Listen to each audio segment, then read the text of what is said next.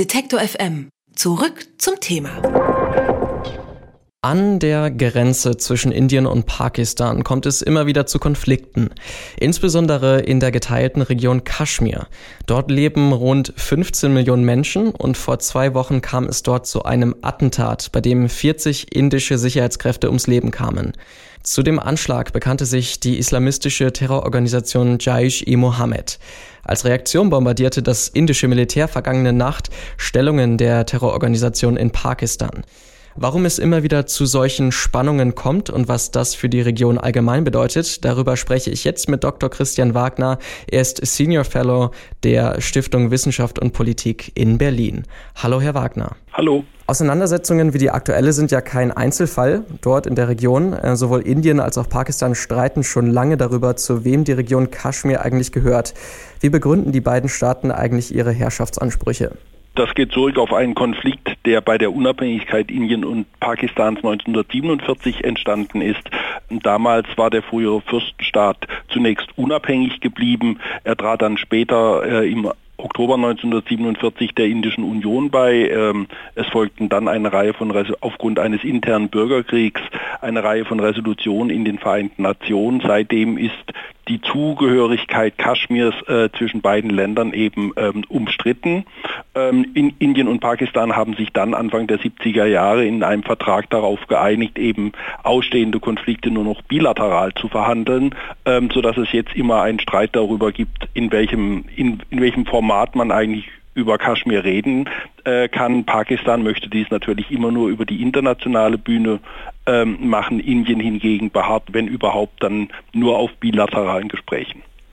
Und ähm, nun hatten wir also einen der schwersten Selbstmordanschläge der letzten Jahrzehnte in der Region und Indien hat direkt äh, ein paar Tage später darauf reagiert mit Luftanschlägen und Pakistan droht nun auch mit militärischer Vergeltung. Ähm, ist denn zu erwarten, dass sich der Konflikt weiter ausweitet? Ja, es ist natürlich immer zu befürchten, dass in einer solch eher angespannten Lage ähm, es zu einer weiteren Eskalation kommt. Die jüngsten Meldungen aus Pakistan gehen allerdings in die Richtung, ähm, dass man von offizieller Seite aus diesen ähm, diesen Anschlag wohl bestreitet. Wir hatten ähm, ein ähnliches Vorgehen schon mal äh, 2016. Damals kam es ebenfalls nach einem äh, Anschlag in, äh, im indischen Kaschmir zu einer Kommandooperation von indischen Truppen ähm, Spezialeinheiten im pakistanischen Teil Kaschmirs. Das ist bis heute eigentlich von Pakistan bestritten worden und wir haben jetzt mit den jüngsten Meldungen aus Pakistan offensichtlich eine ähnliche Argumentation. Das heißt, die pakistanische Regierung räumt zwar ein, dass es eine Verletzung des Luftraums gegeben hat, dass offensichtlich aber kein Angriff ähm, auf die Einrichtung ähm, der äh, von Jaish-e-Mohammed stattgefunden hat. Nun haben wir diesen ganzen historischen Hintergrund, der schon relativ komplex ist, aber es kommt natürlich noch hinzu, dass sowohl Pakistan als auch Indien Atommächte sind. Ja, wie, inwiefern könnte denn das auch noch den Konflikt der beiden Länder destabilisieren oder was ist das für ein Faktor in dieser ganzen Auseinandersetzung? Ja, das ist natürlich dann am ähm, Ende vermutlich der Faktor, der eben eine weitere militärische Eskalation verhindern wird. Also in dem Sinne funktioniert die äh, nukleare Abschreckung zwischen beiden Staaten schon. Aber wir sehen natürlich auch, dass diese nukleare äh, Abschreckung nicht funktioniert, um eine dauerhafte Stabilität in den bilateralen Beziehungen ähm, voranzubringen, sondern dass ähm, natürlich hier auch äh, vor allem von militanten Gruppen in Pakistan diese nukleare Abschreckung durchaus dazu genutzt werden kann, eben weiter Anschläge zu verüben und damit eben immer wieder solche äh, lokalen Krisen heraufzubeschwören. Nun haben Sie eben ja auch schon angesprochen, dass das Ganze auf internationaler Ebene oft verhandelt wurde. Und man muss natürlich auch noch, wenn man äh, an Indien und Pakistan denkt, auch China wahrscheinlich immer noch mit einbeziehen.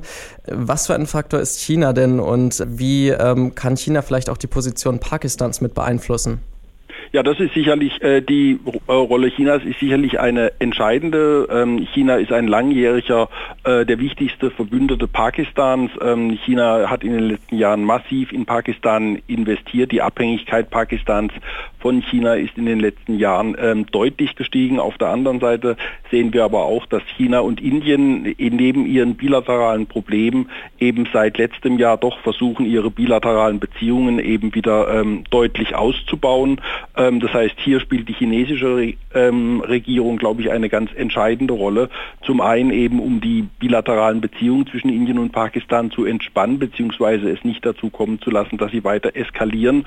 Und ähm, man darf natürlich nicht vergessen, dass China äh, bislang eben auch in den Vereinten Nationen ähm, die Aufnahme des Führers von Jaish Mohammed Masud Azar in die äh, Terrorliste der Vereinten Nationen verhindert. Also hier hat China in der Tat ein Druckmittel auch gegenüber Pakistan in der Hand.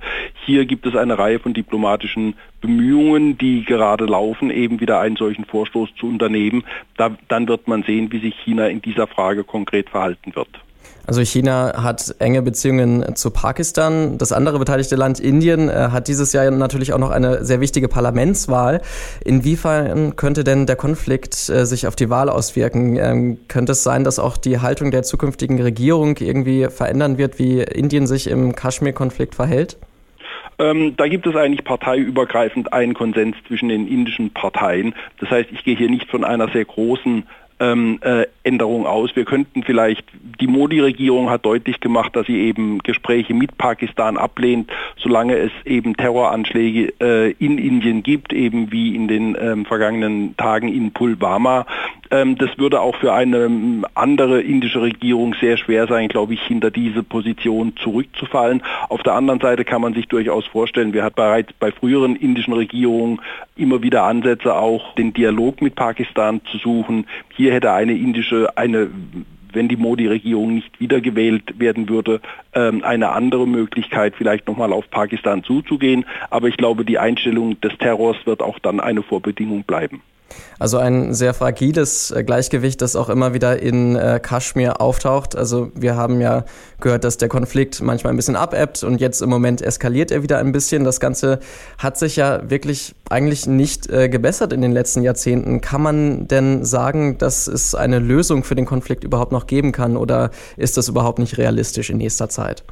Die Komplexität des Konflikts wird eigentlich dadurch nochmal verstärkt, dass wir eigentlich zwei verschiedene Konflikte haben. Wir haben auf der einen Seite den Konflikt zwischen Indien und Pakistan, also zwischen zwei Staaten über die gesamte, über die Zugehörigkeit des gesamten Gebietes.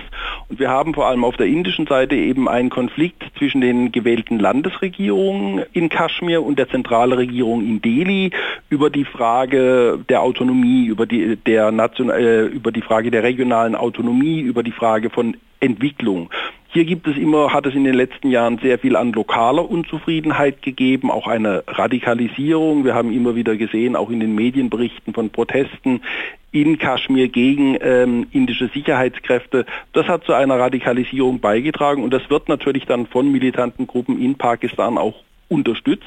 Das heißt, eine Lösung könnte natürlich sein, einen Status quo wieder herbeizuführen, indem zum Beispiel Pakistan verhindert, dass eben solche militanten Gruppen, die aber in Pakistan sehr stark auch mit den Sicherheitskräften verwurzelt sind, ihre Anschläge beenden. Und in Indien könnte es eben sein, dass es einen politischen Prozess gibt zwischen der Zentralregierung und den Landesregierungen über die Probleme, die der indische Teil Kaschmirs natürlich hat in Bezug auf eben Fragen von Autonomie, von Lebensperspektiven, auch von Jugendlichen, ähm, die natürlich mit ihrer jetzigen Situation unzufrieden sind. Das würde auch zu einer Reduzierung vermutlich der, des sehr massiven indischen Sicherheitsaufgebotes beitragen und würde die Lage dann vermutlich auch im indischen Teil entspannen. Über den andauernden Konflikt zwischen Indien und Pakistan habe ich mit Dr. Christian Wagner gesprochen. Er ist Senior Fellow der Stiftung Wissenschaft und Politik in Berlin. Herzlichen Dank für das Gespräch. Vielen Dank. Alle Beiträge, Reportagen und Interviews können Sie jederzeit nachhören im Netz auf detektor.fm.